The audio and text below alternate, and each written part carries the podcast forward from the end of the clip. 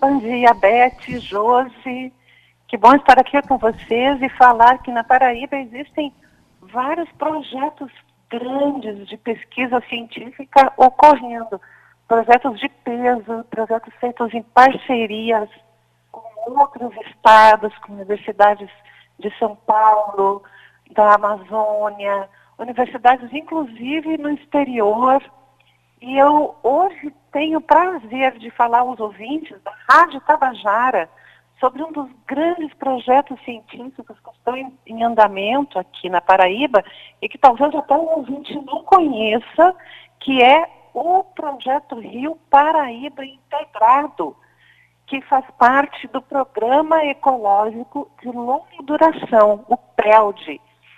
Esse programa PELD, então, ele ocorre no Brasil inteiro, ele é sustentar, quem sustenta a realização desse projeto ecológico todo o Brasil é o CNPq, mas no caso da Paraíba, o projeto Rio Paraíba Integrado tem a chancela do CNPq, né, tem a chancela PELD, mas ele é totalmente financiado pelo governo do estado da Paraíba por meio da Fundação de Apoio à Pesquisa da Paraíba, a FAPESC. E o Rio Paraíba integrado, que leva sigla RIPA, uma sigla interessante, né? RIPA. Ele olha para a bacia do Rio Paraíba, que é o recurso hídrico mais importante do Estado, com uma visão a longo prazo. Ou seja, uma pesquisa, uma investigação, um estudo que então ele é realizado não só durante esse ano, ano que vem e depois encerra. Não, é uma visão de longo prazo para que os dados sejam, vão, os dados vão sendo então ah, coletados e armazenados e esses dados vão sendo comparados com dados já existentes anteriormente, de pesquisas anteriores que foram feitas, e vão ser armazenados para um futuro, para daqui para frente, o que está alterando e esses dados vão dar essa visibilidade. O que está ocorrendo com esse ecossistema?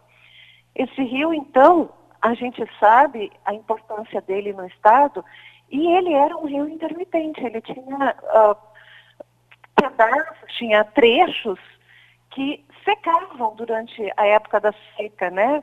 E agora, com a transição do Rio São Francisco, com as que chegaram nesse rio, ele se tornou, então, permanente, um rio que tem água o tempo inteiro.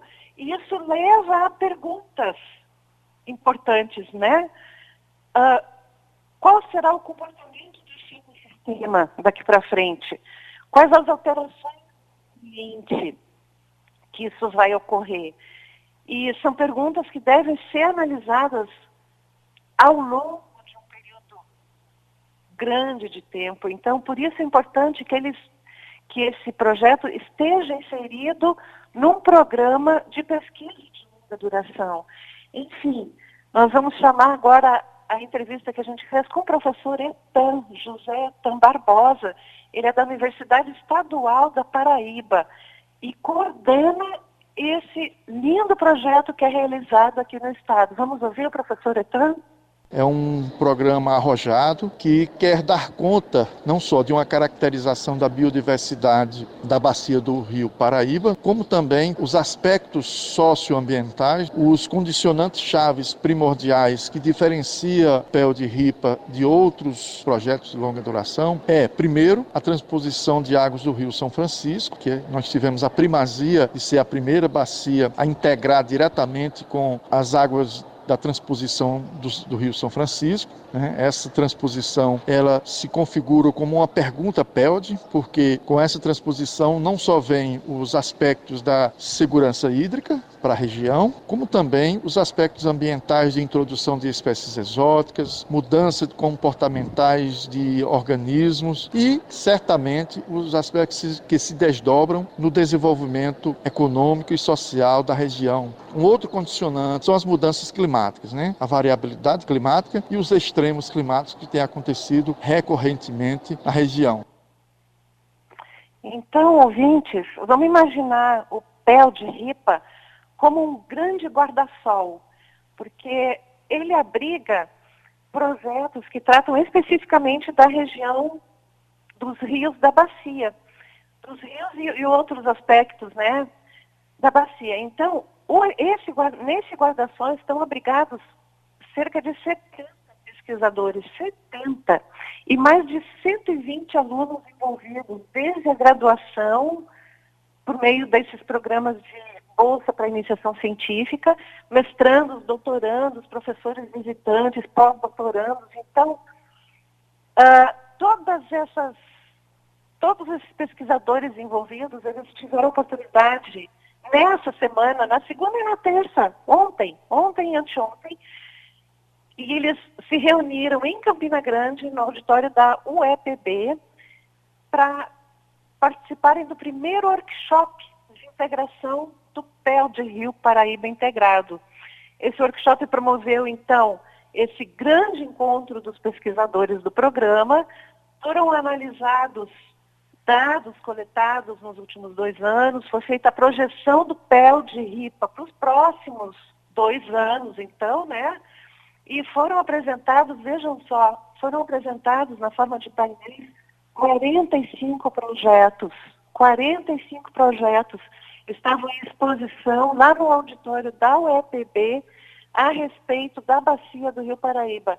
Beth, Josi, é um grande projeto e com alegria nós trazemos aqui para os ouvintes da Tabajara conhecerem esse grande essa grande pesquisa realizada aqui no nosso estado. E olha, Márcia, você sabe, né? Eu tenho raízes lá em Monteiro, sei que o Rio Paraíba que corta né, todo o estado, tem, ele atravessa aí 380 quilômetros né, aqui pela Paraíba, nasce lá na Serra do Jabitacá, em Monteiro. Então, quase 60% dos paraibanos estão aí no entorno né, dessa bacia hidrográfica. Então, ele é muito importante. Ele tem que ser realmente um, um rio revitalizado, que possa estar tá aí contribuindo para o desenvolvimento dessas populações. Exato, Beth e ele traz também esse aspecto econômico muito grande, muito importante, porque essa população ela depende desse recurso hídrico para sobreviver. E esse recurso hídrico ele existia de uma forma intermitente, de uma forma não permanente. Ele ocorria em algumas partes do, do, do ano. E agora as pessoas que moram por ali, os agricultores especialmente, que sobrevivem da irrigação dos das lavouras têm a oportunidade de uh, se abastecerem dessas águas. Claro que existem a, as outorgas de uso da água, tem toda uma regulação agora que está sendo uh, feita, realizada, e isso também está sendo estudado por esses pesquisadores, essa regulação que é feita através da, da como é que é o nome da agência das águas aqui do Paraíba? A ESA. A ESA. A, a ESA, a ESA que tem, e também existe um, um grupo de trabalho grande com várias pessoas envolvidas, mas também estava nesse, nesse workshop, Beth e Josi, representantes da CAGEPA, uhum. representantes da, do, do, dos órgãos de meio ambiente. Então, ou seja, é uma, uma questão grande aí que está em torno desse, dessa questão. Muito obrigada, Márcia, por todas essas informações, por todos esses esclarecimentos aqui para os nossos ouvintes sobre esse lindo projeto. A gente agradece demais a você pela participação na coluna de hoje. Uma ótima quarta-feira e até a próxima semana. Para vocês também para o ouvinte da Tabajara, um abraço.